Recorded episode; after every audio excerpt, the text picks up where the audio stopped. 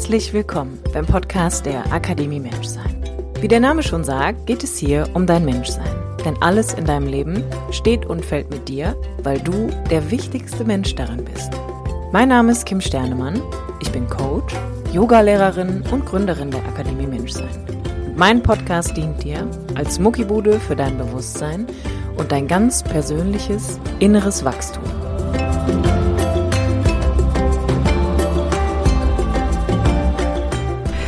Hallo und herzlich willkommen zu einer neuen Episode vom Podcast der Akademie Menschsein mit mir, Kim Sternemann. Die heutige Episode ist ein Interview mit meiner wunderbaren Kollegin Theresa.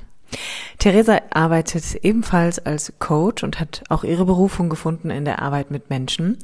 Und ich interviewe sie zu ihrem eigenen Werdegang, zu ihren eigenen Höhen und Tiefen, die sie durchlaufen hat, um da zu stehen, wo sie heute steht. Und ich möchte dir damit einen weiteren wunderbaren Coach vorstellen, die naja, auch als Frau so einfach ihr Ding macht. Ein bisschen ähnlich auch wie mit der Steffi. Und ich finde es irgendwie immer super inspirierend, andere Frauen auch zu ihrem eigenen Werdegang zu interviewen und auch hier festzustellen, dass einfach die Verbindung immer einen Mehrwert bringt, anstatt gegeneinander zu sein und in Konkurrenz miteinander zu stehen. Von daher wünsche ich dir auch an dieser Stelle ganz viel Spaß mit dem Interview mit der lieben Theresa.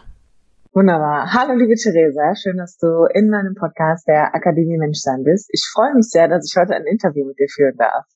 Ja, schön, dass du mich eingeladen hast. Schön, hier zu sein. Ich habe so ein bisschen, äh, ich hatte letzte Woche ja auch schon ein Interview mit der mit der Steffi Uhle und ich habe mir mal so die, habe so mal meine drei Favorite Instagram Crushes, nenne ich das mal, rausgesucht und ich würde sagen, also mit Elina hat es irgendwann mal angefangen vor zwei Jahren dass wir uns da mega connected haben. Und dann kam die Steffi und dann ähm, bin ich irgendwie so ein bisschen auf dich gestoßen und muss tatsächlich sagen, ihr seid so, ihr seid tatsächlich auch die einzigen, äh, bei denen ich mir so die Posts wirklich durchlese und mir denke, so geil, die machen geil das ist erstens sehr, danke. also deswegen wollte ich dich da gerne einfach noch mal ein bisschen konkreter äh, zu deiner Arbeit befragen. Magst du dich vielleicht einmal äh, gerne selber vorstellen für die Leute, die dich vielleicht noch nicht kennen?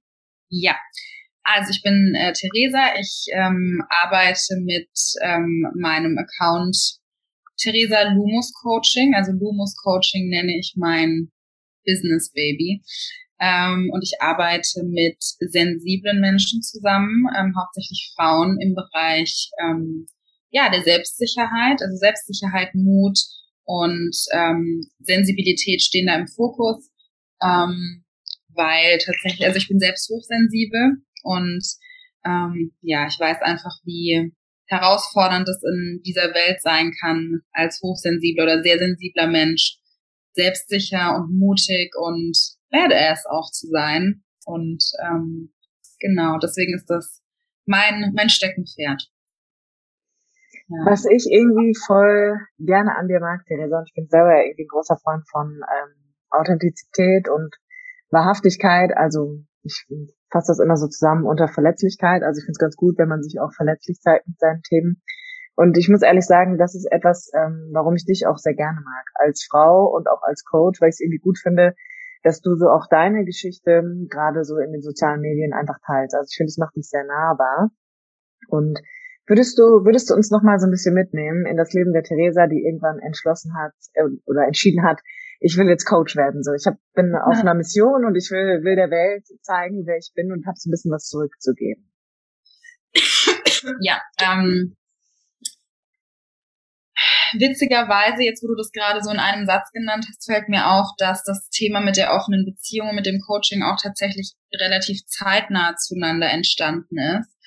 Ähm, also, ich fange tatsächlich so mit, mit Abschluss meines Studiums an, wobei auch tatsächlich ganz, ganz viel ähm, meine Kindheit und meine Schulzeit mit reinspielt, aber nur in der Hinsicht, dass ich eben schon immer gemerkt habe, dass ich ausbrechen möchte, dass ich rebellisch bin, beziehungsweise das hat man mir immer gesagt. Ähm, ich habe immer, bin immer sehr stark angeeckt, ich war schon immer anders, ne? so wie auch immer man das deuten mag. Ähm, auch im Kontext meiner Familie.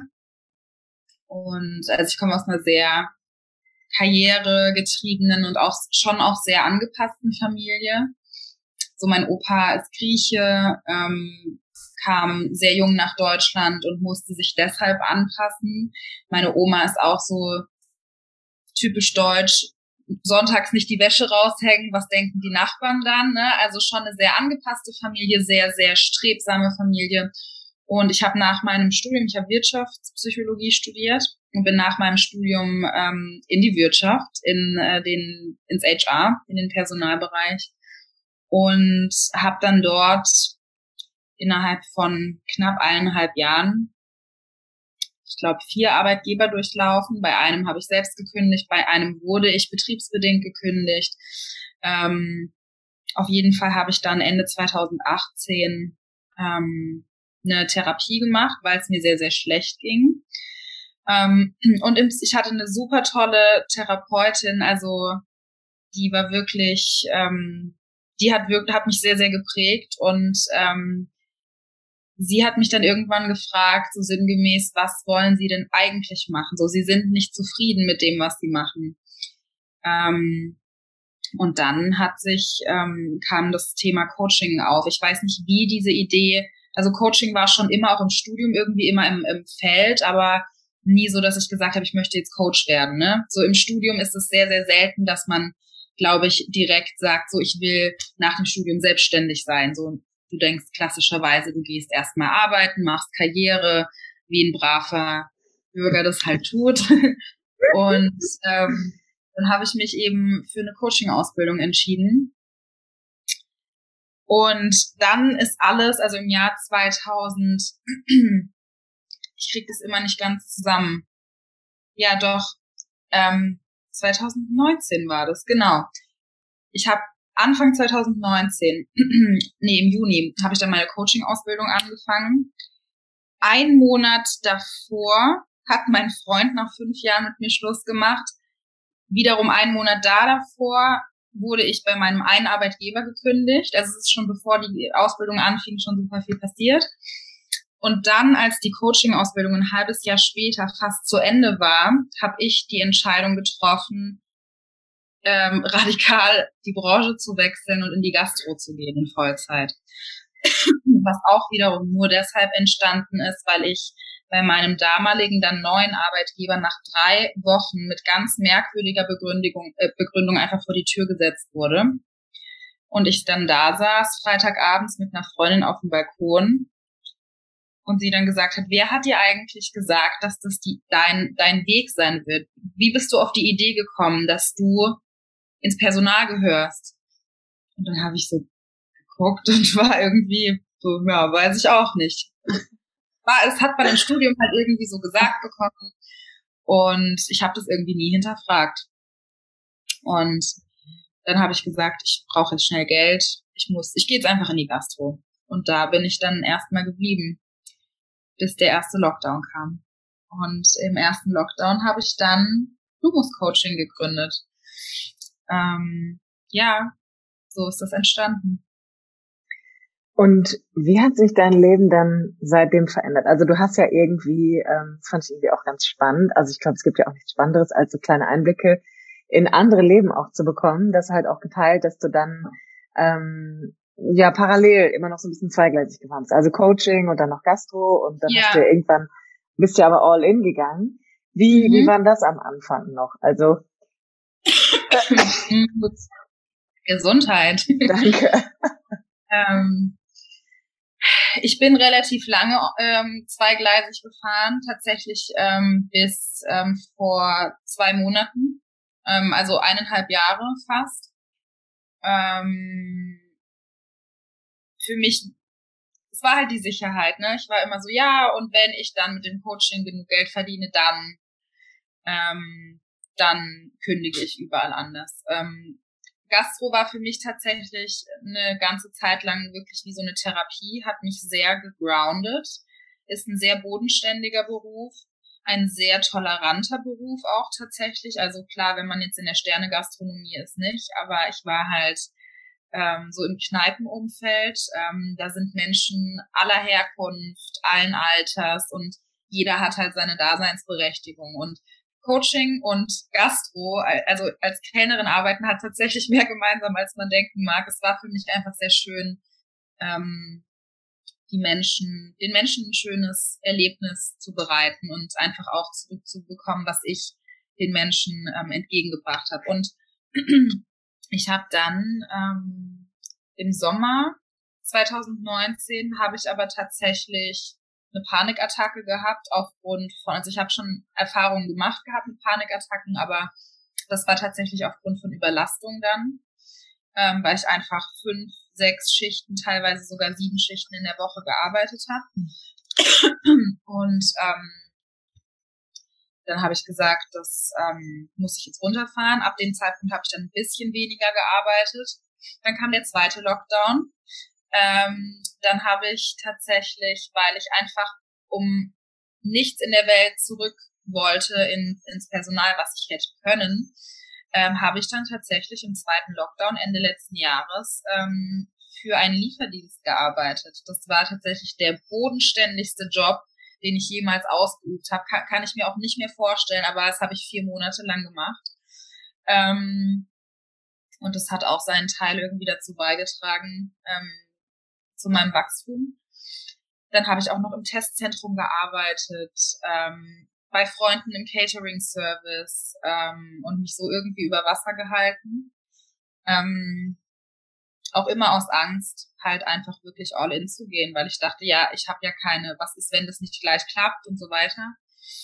Und dann dieses Jahr, Mitte diesen Jahres, kurz nach meinem Geburtstag im August, habe ich ähm, dann einen super tollen Gastrojob angefangen, einen ganz, ganz tollen Laden mit einem tollen, nachhaltigen Konzept, tollen, tollen Menschen. Und nach drei Wochen saß ich heulend beim Gedanken, dass ich jetzt dort wieder hin muss, draußen auf so einem Stein nach dem Joggen und habe wirklich wie auf Autopilot mir selbst so dabei, ich habe mir selbst dabei zugeguckt, wie ich wirklich einfach ja gemerkt habe, das ist das ist das war's jetzt, ich kann das nicht mehr und ich war total ängstlich und verzweifelt und habe dann hab aber meinen Chef angerufen und habe dann wirklich ohne zu denken äh, gesagt, ich komme nicht mehr. Und dann bin ich zwei Wochen nach Portugal geflogen. Das war sowieso schon geplant.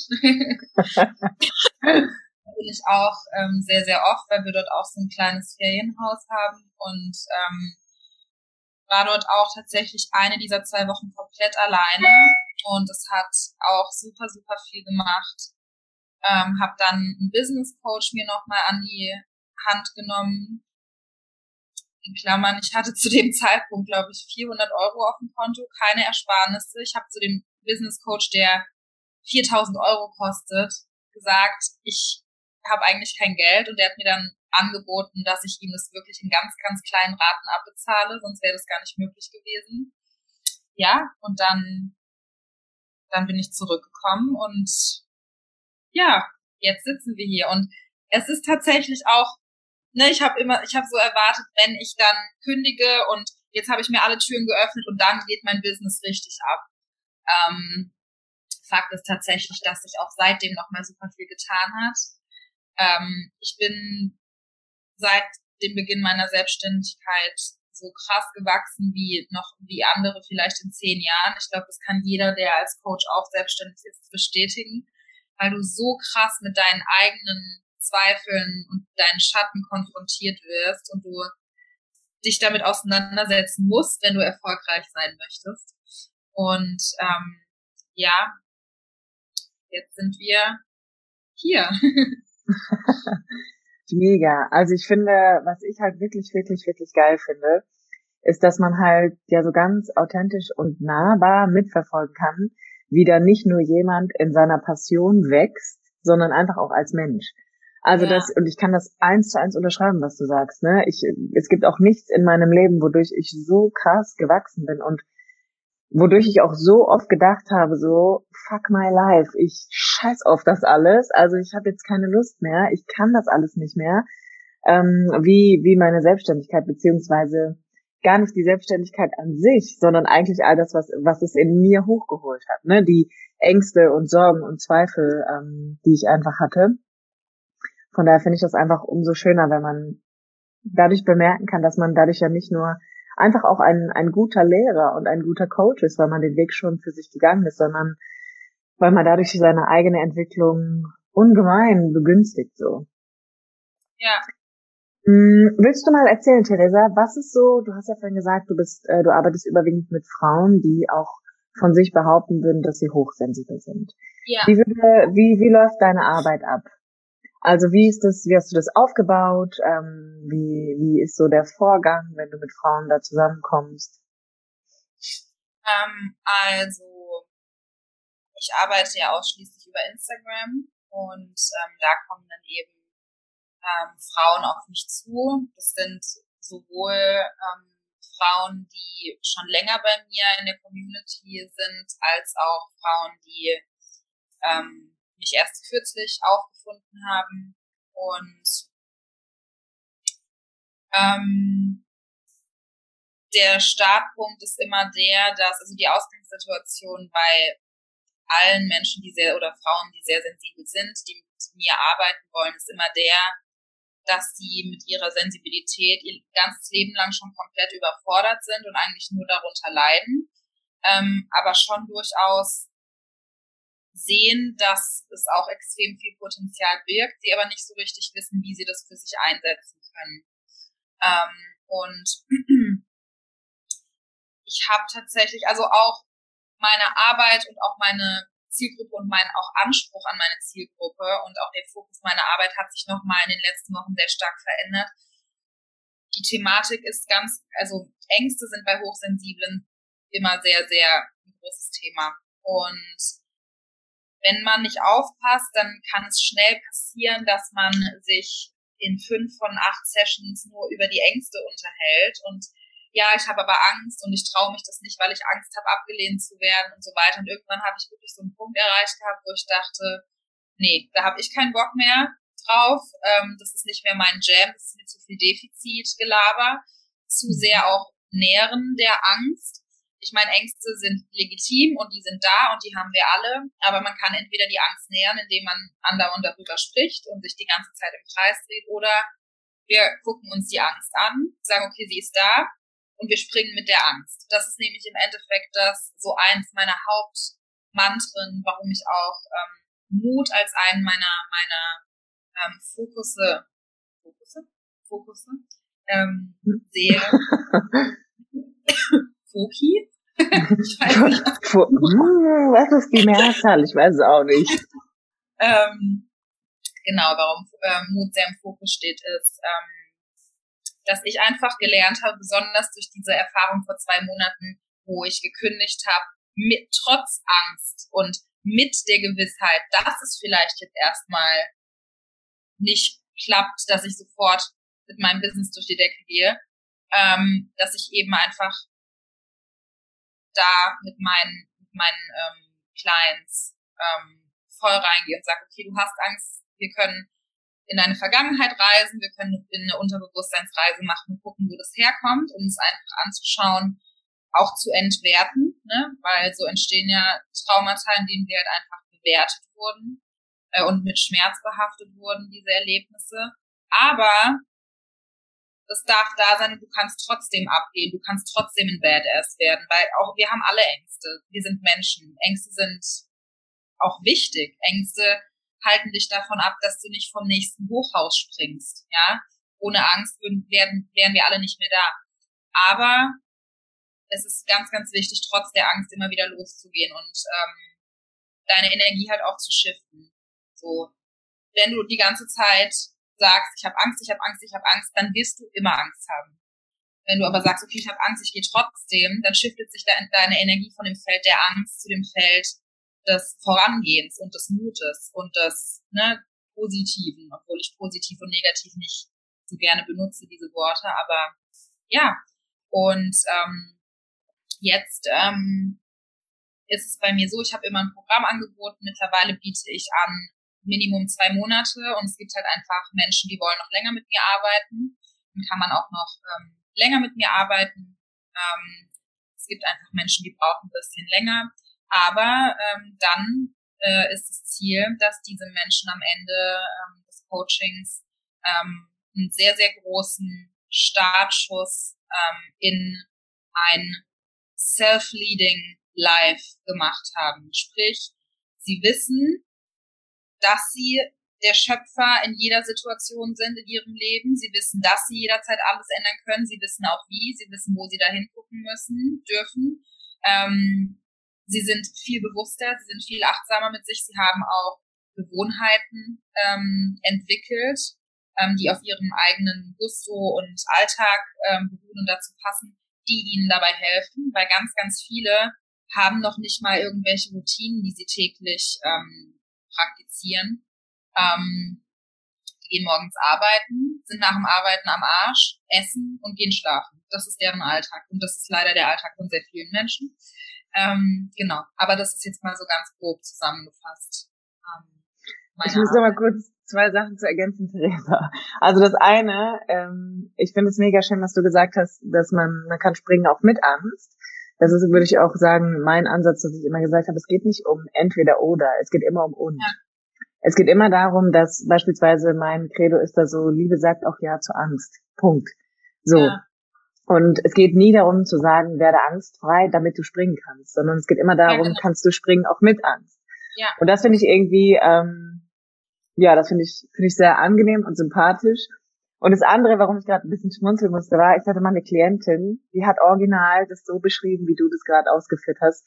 Ich habe sie mal gefragt, kannst du mir mal deinen Tagesablauf so ein bisschen näher bringen? Und dann hat sie gesagt, ja, ist ganz einfach, ich stehe morgens auf dann muss ich erstmal wach werden. Dann muss ich einen Kaffee haben, um klarzukommen. Dann setze ich mich in mein Auto, dann muss ich erstmal bei der Arbeit ankommen. Dann brauche ich erstmal noch einen Kaffee, damit ich da so richtig ankomme und wach werde. Dann ist die Arbeit vorbei, dann fahre ich nach Hause, dann komme ich zu Hause an, muss mich erstmal ausruhen. Und wenn ich mich, wenn ich damit ausruhen fertig bin, dann muss ich ins Bett gehen und schlafen. Und dann habe ich das so zusammengefasst und habe gesagt, ja, das ist interessant. Das heißt, also dein Tag besteht aus Wachwerden, klarkommen, ankommen, ausruhen, schlafen. Das ist so in Summe zusammengefasst deine Lebenswirklichkeit. Und das ist für viele Menschen das, was tagtäglich passiert. Und dann fragt ja. man sich, warum der eigene Spirit einfach irgendwann wie bei den Sims überm Kopf nicht mehr die Farbe grün hat, sondern grau. Ja. Und das ist so, also da frage ich mich auch häufig oder stelle ich selber immer wieder fest, ich glaube, dass ganz oft der Zusammenhang fehlt. Also die Idee von dem Zusammenhang, wie kann es sein oder wie hängt mein Unglücklichsein, meine Unzufriedenheit ähm, mit meinem mit meiner Lebenswirklichkeit eigentlich zusammen? Ne? Wo kann ich denn da hingucken, um mal eine Brücke zu bauen? Ja, voll. Jetzt habe ich gerade, äh, hätte ich noch eine Frage, die mich super interessieren würde. Woran, ähm, woran machst du fest? Also was sind so deine Eckpfeiler, dass du sagst, das ist ein hochsensibler Mensch? Was sind so Kriterien da für dich? Oder woran hast du das auch bei dir selber ähm, bemerkt? Hm, also Hochsensibilität ist ja ein Konstrukt, das noch nicht so lange erforscht ist, erst seit den 90ern und jetzt auch so langsam erst in der Gesellschaft auch sich verbreitet. Ähm, hochsensible Menschen sind Menschen, die erstmal, so per Definition, wenn wir jetzt so ein bisschen nach Wikipedia gehen, Menschen, die ähm, sen sensitiver und sensibler auf jegliche Art von Reizen reagieren. Ähm, das ist Licht, das sind Geräusche, das ist, äh, sind ähm, Emotionen, vor allem auch Emotionen anderer Menschen. Ähm, wir reagieren auf alles, was da sein kann im menschlichen Empfinden und Befinden extremer. Auf Schmerzen, auf, ähm, also, ne, das sind jetzt mal so die bisschen unangenehm klingenden Aspekte, aber hochsensible Menschen sind unglaublich empathisch. Nicht jeder Mensch, der sehr empathisch ist, ist aber auch hochsensibel. Aber jeder Hochsensible ist empathisch. Ähm, unglaublich empathisch, äh, verständnisvoll. Ähm, wir spüren Dinge, die nicht hochsensible Menschen nicht spüren können. Also hochsensible Menschen können in einen Raum kommen und wissen sofort, ohne dass ein Wort gesprochen worden ist, was abgeht. Ähm, oft haben, wenn wir jetzt so ein bisschen in die spirituelle Richtung auch gehen, ähm, wir haben fa teilweise fast schon hellseherische Kräfte. Wir können Dinge antizipieren oder prognostizieren. Wir haben, ähm, wir haben ja, einen sehr, sehr starken Sinn auf ganz vielen Ebenen.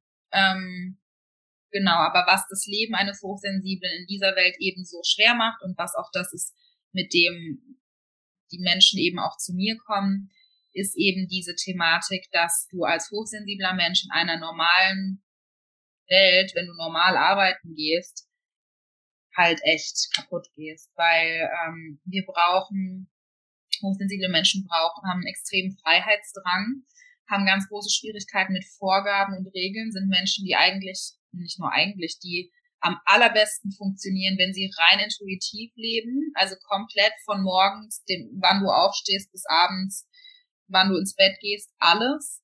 Ähm, ich, ich könnte noch ein paar andere Dinge aufzählen. Es ist ganz, ganz, ganz breit, ähm, gibt ganz, ganz viele Facetten.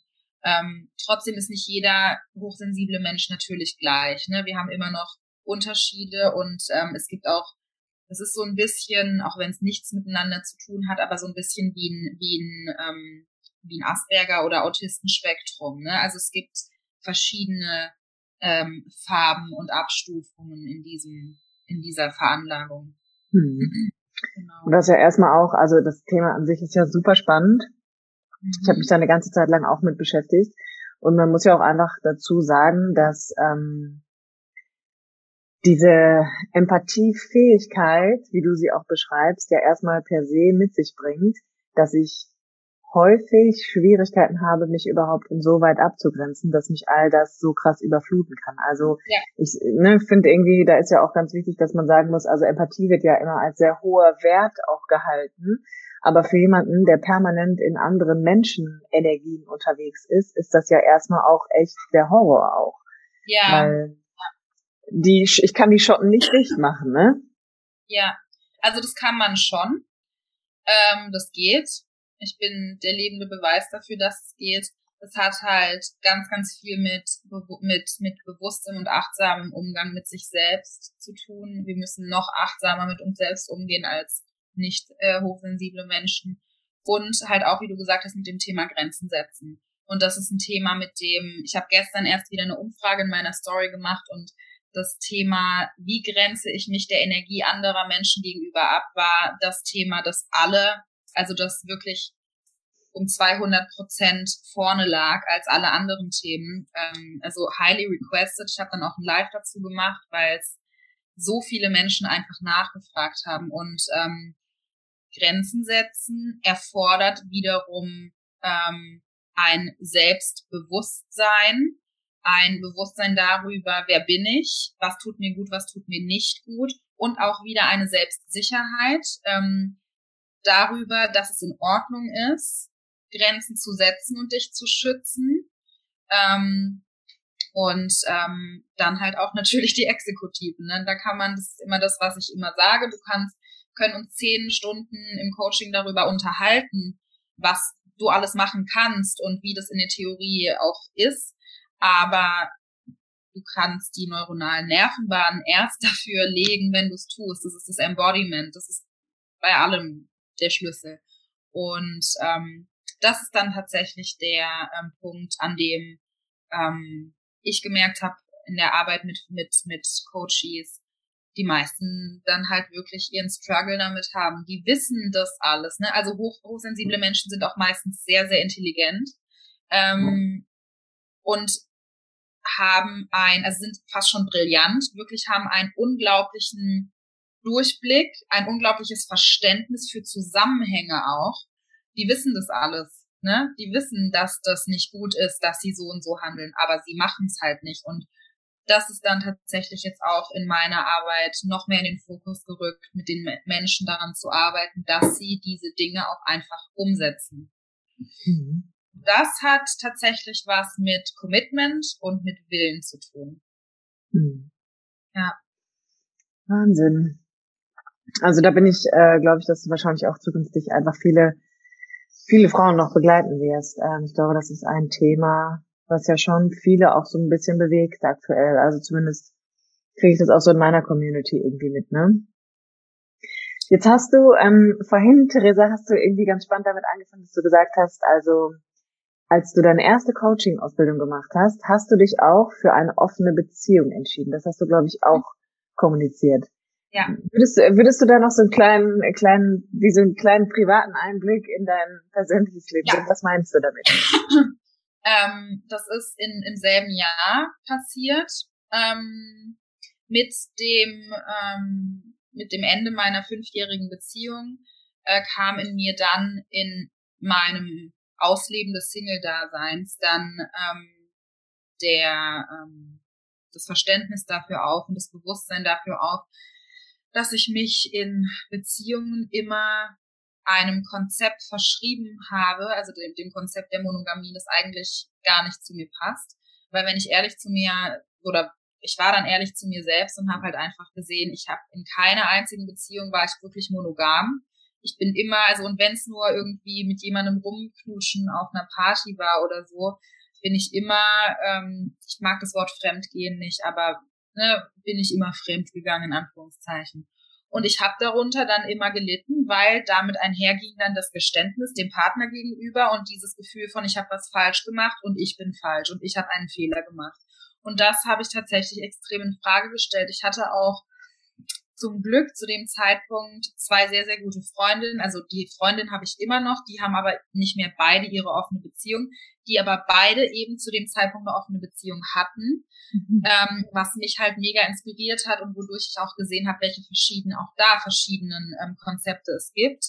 Und ich habe mir dann nach ein paar Monate nach meinem Beziehungsende dann wirklich geschworen, dass ich nicht mehr, wenn irgendjemand kommen sollte, mich in, ein, in eine Schublade quetsche, die mich unglücklich macht. Ich konnte mir einfach und kann mir immer noch nicht vorstellen, mit, mit einem Menschen zusammen zu sein und nicht mal, wenn ich irgendwie die Chemie zu einem anderen Menschen verspüre, das dann auch ausleben zu dürfen. Und, oder wenn ich es tue, dann in diese, in diese Situation zu kommen, jemandem dann etwas beichten zu müssen.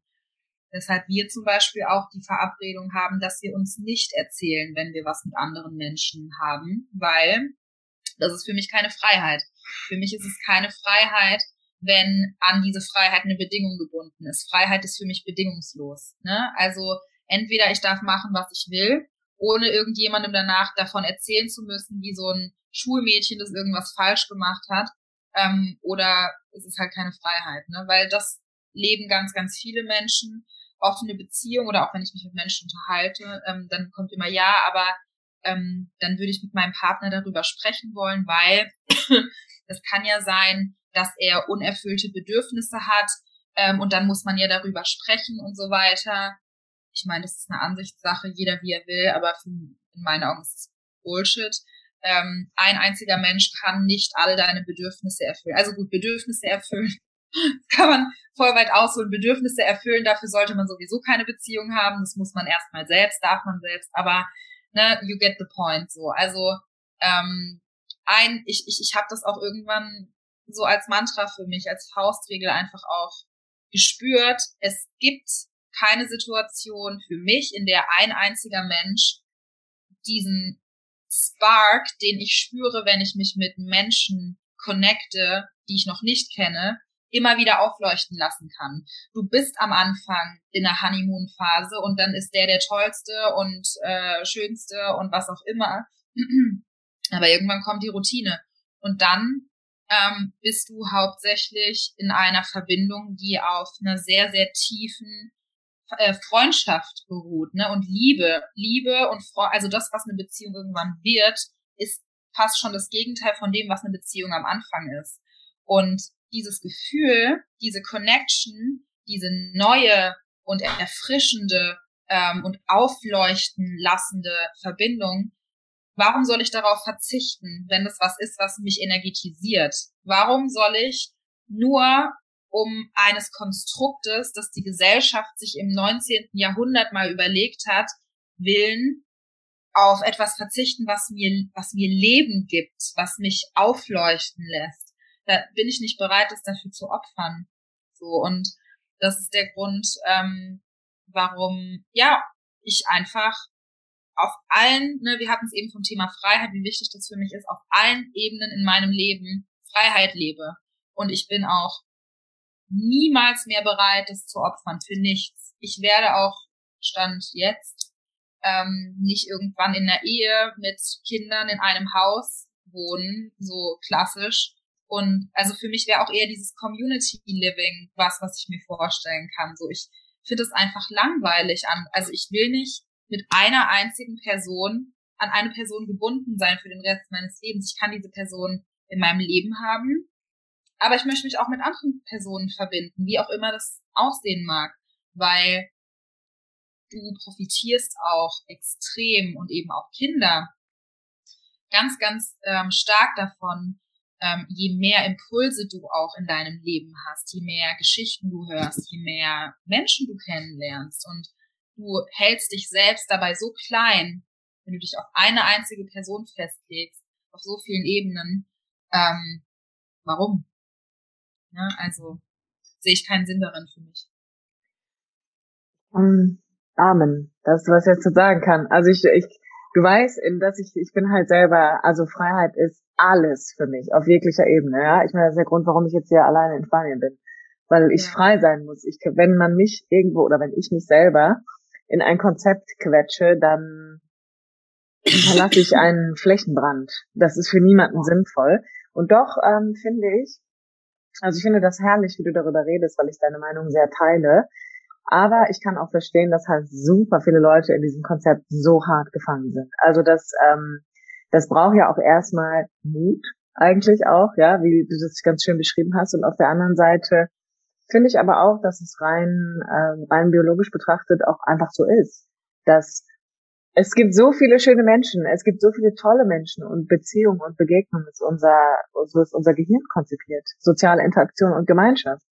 Das heißt, dass wir uns mit anderen Menschen verbinden, ist eines der größten Grundbedürfnisse vor Essen, Trinken und Schlafen. Ja, und im mhm. Übrigen, wenn ich das ganz kurz einwerfen darf, ja. ist der Mensch auch nicht auf Monogamie ausgerichtet. Die, unsere Vorfahren haben in Stämmen gelebt, und Kinder gemeinsam großgezogen und hatten mehrere Partner. Das Konzept der Monogamie haben, hat der Mensch ähm, erschaffen, damals als es um, um Besitztümer ging im, im Zuge des, des Kaisertums und Verheiraten aufgrund von Besitzübergabe und so weiter. Das hat nichts mit der menschlichen Natur zu tun. Mhm. Würdest du ähm, noch vielleicht einen Einblick einfach geben? Das heißt, also dein Partner, den du danach kennengelernt hast, warst du die initiierende Kraft für die offene Beziehung oder habt ihr das beide gleich kommuniziert? Nee, das war ich. Also ich habe ähm, tatsächlich bei unserem ersten Date schon ähm, kommuniziert, also kamen wir da drauf, nicht jetzt im Sinne von so, pass auf, das und das und das und das sind meine Bedingungen, sondern wir kamen da einfach drauf und ähm, für ihn war das tatsächlich am Anfang, ähm, also er hat gesagt, er ist damit fein. Für ihn ähm, war das aber nie ein Thema am Anfang und ähm, er hat sich dann, also dass er das selbst auslebt und er hat sich dann aber irgendwann damit angefreundet und ähm, keine Ahnung, was er treibt. Wie gesagt, wir sprechen darüber nicht. Ich will es auch gar nicht wissen. Ähm, und äh, ja, also ich war tatsächlich die, die ähm, diesen Wunsch von Anfang an hatte. Ja. Stark. Und äh, begegnet dir das in deinen, in deinen Coachings auch? Also hast du Klientinnen, die vielleicht auch genau da mit einem Thema kommen und sagen so, ey Theresa, ich habe da irgendwie innerhalb meiner Beziehung merke ich, ich brauche da eine Veränderung? Hatte ich schon, ja. Und ähm, die, also Beziehungen stehen in meinen Coachings eigentlich nie ähm, im Fokus tatsächlich deep down ähm, bin ich mir aber sicher, dass auch wenn nicht darüber gesprochen wurde, ähm, weil man ja immer seine Soulmates anzieht, ähm, alle meine Klientinnen in irgendeiner Form sich mit dem Thema identifizieren können. Mhm. Auf jeden Fall. Also was ich weiß, ist auf jeden Fall, dass alle meiner bisherigen Klientinnen alles sehr unabhängige Frauen sind und auch keine, die sich über ihre Beziehung definieren und so klammern und so weiter. Genau. Mhm. Mega. Finde ich sehr inspirierend, also generell, was du machst. Ähm, würdest du einmal noch sagen, wenn man jetzt, also man hört sich jetzt irgendwie so unser Interview an, unser Gespräch, wo finde ich dich? Wie finde ich dich bei Instagram? Gibt es eine Homepage? Wie kann ich in Kontakt treten mit dir? Ähm, am liebsten über Instagram. Ich habe auch eine Homepage, aber ähm, die ist auch in meinem Instagram verlinkt. Aber auf Instagram unter Theresa Lumus Coaching, Theresa ohne H, alles in einem Wort. Ähm, und Lumus mit L-U-M-U-S. Mhm. Genau. Magst du noch einmal erzählen, das hast du vorhin so schön erklärt, was Lumus bedeutet? Also warum Lumus Coaching?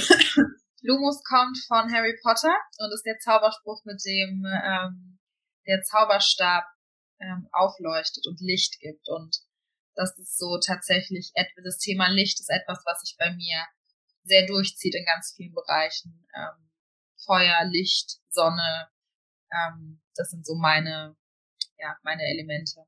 Genau. Mega schön. Vielen lieben Dank, Theresa, dass du da warst. Es hat mir sehr viel Freude gemacht, ein bisschen mehr von dir zu erfahren. Und ähm, ich bin gespannt. Also ich bin gespannt, was die Community so rückmeldet auch. Und freue mich einfach, dich weiterhin auch so ein bisschen zu verfolgen und mit dir irgendwie einfach in Kontakt zu bleiben. Vielen lieben Dank, dass du da warst. Danke. Bis bald. Bis bald.